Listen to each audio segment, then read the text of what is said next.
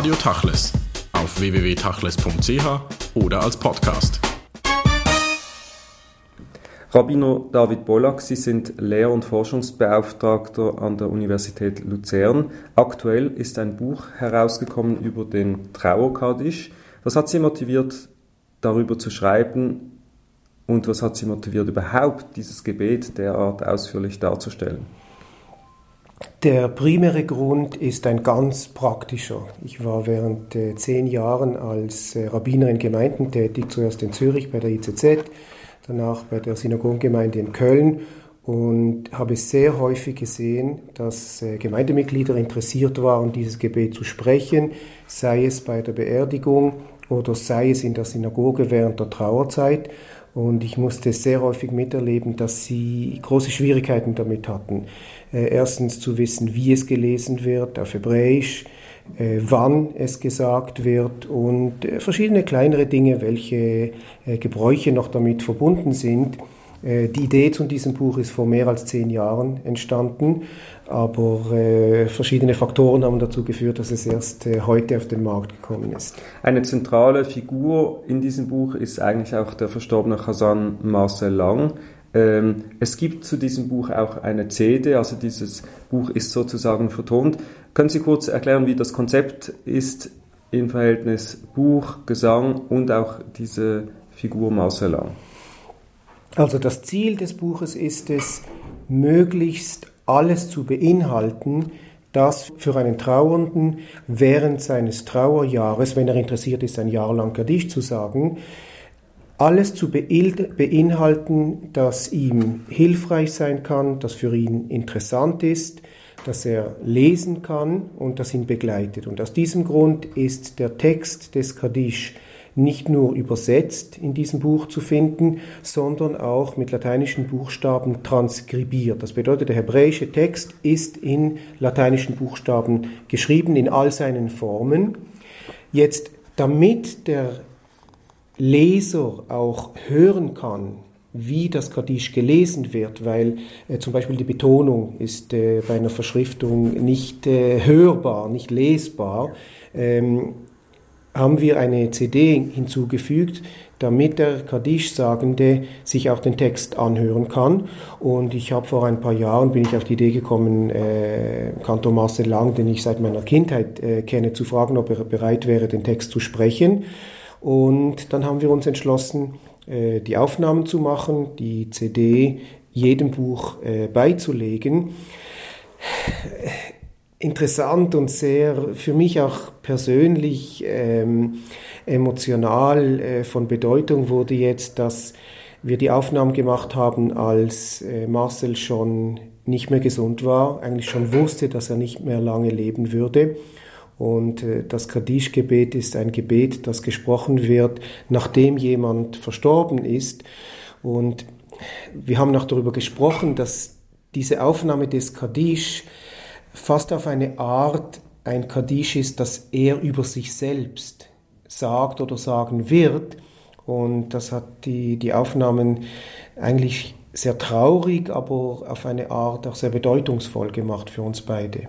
Das Kaddisch ist ja sehr zentral im Gottesdienst. Marcel Lang hat als Oberkantor in der israelitischen Gemeinde Basel auch dieses Gebet immer sehr zentral ähm, heruntergelesen oder eben nicht heruntergelesen, wie das viele andere gemacht, sondern hat es eigentlich aufgewertet. Ähm, er hat das so gemacht, aber das ist auch so in dieser Liturgie des, äh, des äh, Morgen-, Nachmittag- und Abendgebets. Wieso ist das so zentral? Ja, gut, wir müssen da, und äh, da geht das Buch äh, äh, sehr darauf ein, wir müssen da unterscheiden. Die Geschichte des Kaddisch ist sehr interessant und wir müssen da prinzipiell unterscheiden, einerseits zwischen dem Kaddisch, das vom Vorbeter gesprochen wird, und andererseits vom Kaddisch, das von den Trauernden gesprochen wird. Rein vom Inhaltlichen gesehen ist der Unterschied nicht sehr groß, aber das Kaddisch, das vom Vorbeter gesprochen wird, hat die Funktion, das Gebet zu strukturieren. Das bedeutet auszudrücken, dass ein gewisser Teil des Gebetes zu seinem Ende gekommen ist und ein neuer Teil folgt. Ähm, das bedeutet, das Kaddisch ist eine Zäsur. Wenn die Zäsur eine kleinere Zäsur ist, wird ein sogenanntes halbes Kaddisch gesprochen. Wenn die Zäsur eine große, eine starke Zäsur ist, wird das ganze Kaddisch gesprochen. Äh, das ist das, was Marcel Lang als Chazan während des Gottesdienstes gesprochen bzw. normalerweise auch gesungen hat. Das ist das Kaddisch des Gebetes. Zu einem gewissen Zeitpunkt in der Entwicklung des Gebetes, zu einem relativ späten Zeitpunkt, erst im 13. Jahrhundert, hat das Kaddisch eine neue Funktion erhalten, nämlich, dass es von den Trauernden gesprochen wird. Dieses Kaddisch, wie gesagt, vom Inhaltlichen mehr oder weniger identisch, hat aber eine ganz andere Funktion, nämlich es soll dem Trauernden die Möglichkeit geben, jetzt müssen wir sehr vorsichtig sein, wie wir das formulieren wollen, ob wir das sehr religiös formulieren wollen oder ob wir es sehr äh, emotional ähm, formulieren wollen ob wir es eher aktuell oder geschichtlich ausdrücken wollen. Ähm, das Kaddisch von seinem Inhalt, das Trauerkaddisch von seinem Inhalt, wie gesagt, ist mehr oder weniger identisch mit dem Kaddisch, das während des Gottesdienstes vom Vorbeter gesprochen wird. Es ist ein Lob Gottes, es ist eine, wörtlich übersetzt, Kaddisch ist eine Heiligung Gottes. Das heißt, es wird über Gott gesprochen, über seine Allmacht und so weiter. Dieses Gebet hingegen wurde, wie gesagt, et etwa ab dem 13. Jahrhundert gewählt als Gebet, das von den Trauernden gesprochen wird. Ohne, und das muss sehr betont werden, ohne dass in diesem Gebet irgendwie von Trauer oder von Trost oder vom Jenseits die Rede ist, sondern ein Lob Gottes. Um damit auszudrücken, unter anderem, dass ein Trauernder trotz des großen Schmerzes, den er empfindet, bereit ist, Gott zu loben in dem Sinne, dass er bereit ist auszudrücken, dass er akzeptiert, dass dieser Verlust eines nahen Verwandten äh, ein Entscheid Gottes ist und er versucht damit umzugehen. Jetzt ist er natürlich noch sehr viel mehr damit verbunden. In dem Sinne, dass da eine ganze Geschichte dahinter steckt. Eine Geschichte, die die Midrash-Literatur erzählt von Rabbi Akiva. Rabbi Akiva eine rabbinische Gestalt aus dem zweiten Jahrhundert. Rabbi Akiva war unterwegs, hat einen Spaziergang gemacht und ist auf einen Friedhof gekommen. Auf diesem Friedhof hat er eine Person angetroffen, die ein schwarzes Gesicht hatte und eine schwere Last von Holz auf dem Rücken tragen musste.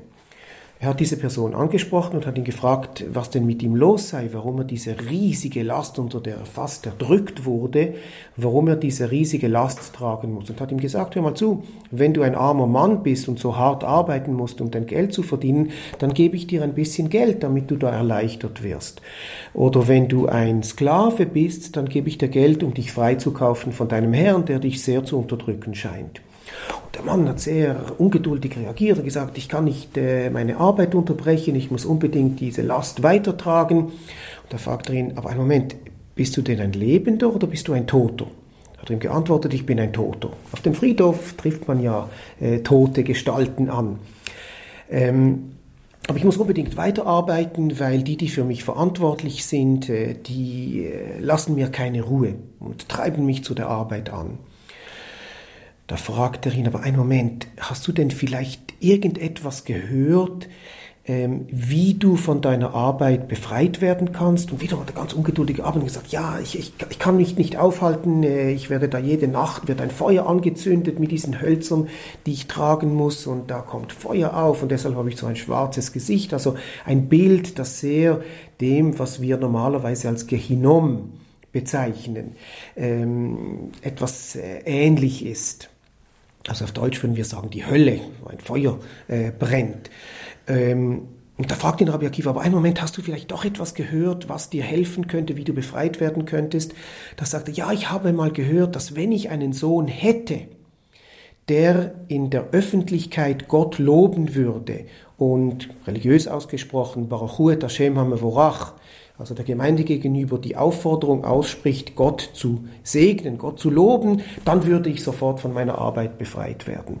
Da fragt ihn Akiva, aber hast du denn einen Sohn?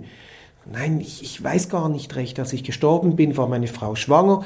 Ich weiß nicht, ob es ein Sohn oder eine Tochter war. Ich habe auch keine Ahnung, ob er eine jüdische Erziehung bekommt. Da fragte ihn Rabbi Akiva, Moment, wo hast du denn gewohnt und was ist der Name deiner Frau? Hat er ihm kurz etwas gesagt und hat sich dann sofort äh, aus dem Staub gemacht. Ähm, Rabbi Akiva war sehr berührt von dieser Begegnung und hat sich auf den Weg gemacht und hat diesen Ort gesucht und hat diese Frau gesucht. Nach langem Suchen hat er den Ort gefunden, hat die ja, gefragt, wo denn dieser Mann gewohnt hat, wo diese Frau wohnt. Und da ist ihm geantwortet worden, wir wollen nichts wissen von diesem Mann. Der äh, Yemach seine Erinnerung möge vernichtet werden. Ähm, das interessiert uns nicht. Ich habe noch vergessen zu erwähnen, dass Rabbi Akiva, als er noch mit diesem Mann gesprochen hat, mit dieser Gestalt gesprochen hat, ihn gefragt, ja, was war denn dein Beruf, was hast du denn gemacht während deines Lebens, ähm, hat er ihm geantwortet, ich war ein Steuereintreiber, aber ich war sehr ungerecht. Ich habe die äh, Reichen bevorteiligt, ich habe die, die Armen benachteiligt und ich habe mich auch äh, überhaupt nicht an die jüdischen Gesetze gehalten. Ähm, das war für mich alles äh, uninteressant. Und hat der Rabbi Akiva, also gesagt, in dieser Ortschaft war, hat er gefragt, aber könnt ihr mir trotzdem sagen, wo diese Frau äh, lebt? Nach langem Suchen hat er die Frau gefunden und hat sich erkundigt, ob sie äh, einen Sohn geboren hat. Hat sie gesagt, ja, ich habe einen Sohn, aber er ist nicht beschnitten und hat keine jüdische Erziehung und so weiter. Ähm, Rabbi Akiva ist eine sehr extreme äh, Gestalt und wenn er sich ein Ziel setzt, dann versucht er es zu erreichen und lässt nicht ab, bis er es wirklich erreicht hat. Er hat diesen jungen Mann genommen, hat ihn beschneiden lassen, hat ihm eine jüdische Erziehung gegeben, hat ihm äh, beigebracht zu lesen und hat ihm auch beigebracht zu beten, das Schma zu beten, der Amidah zu beten, das sogenannte 18. Gebet und auch Barachu zu sagen. Und nach langer Zeit wirklich hat, ist, äh, hat dieser junge Mann gelernt, in der Gemeinschaft als Vorbeter die Stellung einzunehmen und hat gesagt, Baruch et Hashem Amavorach, gelobt sei Gott und so weiter. Und die Gemeinde hat ihm geantwortet. In derselben Nacht, so erzählt der Midrash, hat Rabbi Akiva einen Traum gehabt und es ist ihm diese verkohlte Gestalt erschienen und hat ihm gesagt, hör mal zu, ich wünsche dir, dass du ins Paradies kommst, du hast mich nämlich von meiner Arbeit mit diesen Hölzern hast du mich befreit, dadurch, dass du meinem Sohn beigebracht hast, in der Gemeinschaft zu beten. Das ist die Geschichte von Rabbi Akiva, die der Midrash erzählt. Und das ist der Hintergrund des Trauergadisch. Und das veranschaulicht auch gut diese Geschichte, wie eigentlich der Kaddisch für viele Leute, die dann damit konfrontiert werden, auch eine Möglichkeit ist zur Reintegration in die Gemeinschaft und eigentlich über das Kaddisch-Gebet wieder in die Synagoge kommen. Es ist auch interessant, dass genau dieses Gebet mhm. viele Leute dann eben auch sagen und auswendig sagen können. Ähm, Sie ich glaube, es sind zwei Momente, die da zusammenkommen. Es ist einerseits das, was Sie ansprechen, äh, Teil oder wieder Teil der Gemeinschaft zu werden. Das Kaddisch kann nur in einem Minyan gesprochen werden, dieses Quorum von zehn erwachsenen jüdischen Männern da ist, also ist der soziale Faktor da, aber auch, dass für die äh, Hinterbliebenen die Möglichkeit gegeben wird, etwas in Anführungsstrichen für die Verstorbenen oder in Erinnerung von den Verstorbenen zu sprechen. Und das ist ein unheimlich wichtiges Moment ähm, bei der Trauerarbeit, sozusagen die Verbindung herzustellen, etwas auszudrücken, das äh, die Verbindung zum Verstorbenen äh, herstellt. Genau. Ein enorm äh, emotional belastetes Moment. Genau. Und im Judentum ist eigentlich diese ganze institutionalisierte, rituelle Art des Trauerns, auf die ist ja auch ausgerichtet, also auf Gemeinschaft und auf äh, die Erinnerung an die Toten, wie das generell Teil der jüdischen Kultur ist. Deshalb wahrscheinlich steht das Kaddischgebet auch so zentral immer wieder im Vordergrund. Im Buch beschreiben Sie ganz viele äh, dieser Aspekte. Sie gehen auch auf die Texte ein, zeigen auf, warum es unterschiedliche Texte gibt, wann man was sagt. Es gibt diese verschiedenen Kaddischgebete. Das können dann die Leute alle lesen. Interessant ist aber vielleicht auch dieses Buch als sozusagen Buch zu sehen, das eigentlich etwas den Leuten nahebringt, das sie sehr gut kennen, mit dem jeder, der in die Synagoge vertraut ist, aber eigentlich gar nicht genau weiß, was es ist. Der Text selbst ist ja erstaunlich. Er ist an und für sich nicht ein Trauergebet. Er ist mhm. eine, wie Sie gesagt haben, ein Lobgesang, eine Huldigung. Können Sie diese Quadratur des Kreises beziehungsweise diesen Spagat äh, den Leuten darstellen. Wieso muss das so sein? Also wieso muss Trauer äh, nicht als Trauergebet gesagt werden oder wieso ist es so zentral da? ich glaube, wir müssen da auch wieder unterscheiden. Einerseits ähm, das in Anführungsstrichen rein emotionale. Das bedeutet, dass das Kaddisch hat eine Bedeutung erhalten, die, wenn ich das ganz extrem formuliere, das Kaddisch hat eine Bedeutung erhalten, die vom Text unabhängig ist. Ich wage zu behaupten, dass ein ganz großer Teil von denjenigen, die, bevor das Buch auf den Markt kam, äh, das Kaddisch gesprochen haben, eigentlich gar nicht wissen, was in diesem Text steht, sondern dass es für sie dieser Ausdruck ist, äh, Teil der Trauerverarbeitung, äh, Teil der Gemeinschaft zu werden oder wieder zu werden, in der Gemeinschaft die Trauer zu verarbeiten, etwas für den Verstorbenen äh, zu unternehmen. Das ist die emotionale Bedeutung. Die religiöse Bedeutung ist, wie gesagt, der Inhalt, ein Lob Gottes. Selbstverständlich ist eine Verbindung zwischen dem Emotionalen und dem äh, Religiösen da. Dass, vielleicht nennen Sie das die Quadratur des Kreises, dass ein Lob Gottes Teil der Trauerarbeit ist. Genau. Dass ich ausdrücke, obwohl ich da geschlagen worden bin, ganz extrem ausgedrückt, obwohl ich von Gott geschlagen worden bin durch diesen Tod eines nahen Verwandten, bin ich dennoch bereit, ganz extrem ausgedrückt, ihn zu loben. Zu sagen, ich bin mir bewusst, das ist eine Entscheidung Gottes, die ich akzeptieren muss, mit der ich lernen muss, umzugehen. Und aus diesem Grunde wird das Kaddisch gesagt. Interessant ist neben vielen historischen und Textaspekten, sind die unterschiedlichen Minhagim in den verschiedenen Gemeinden, also die Gebräuche im Umgang mit diesem Trauergebet. Mhm. Ähm, das ist ja interessant, wenn man von hier aus Basel kommt mit der Tradition, wie sie hier äh, gelebt wird, dann geht man in eine sephardische Gemeinde zum Beispiel, ist ja vieles ganz anders. Dort sitzt man zum Beispiel, mhm. hier steht man und so weiter. Sie beschreiben das zum Teil. Woher kommen diese Unterschiedlichkeiten? Also erstens können wir sagen, dass je später in der jüdischen Geschichte etwas sich entwickelt hat, desto größer sind die Unterschiede. Das ist ganz allgemein bei Bräuchen zu sehen. Das Kaddisch, wie gesagt, aus dem 13. Jahrhundert im Vergleich zu den meisten Teilen äh, unseres Gebetes und, um, und im Vergleich zu den meisten Vorschriften, die wir haben, also eine sehr späte Entwicklung.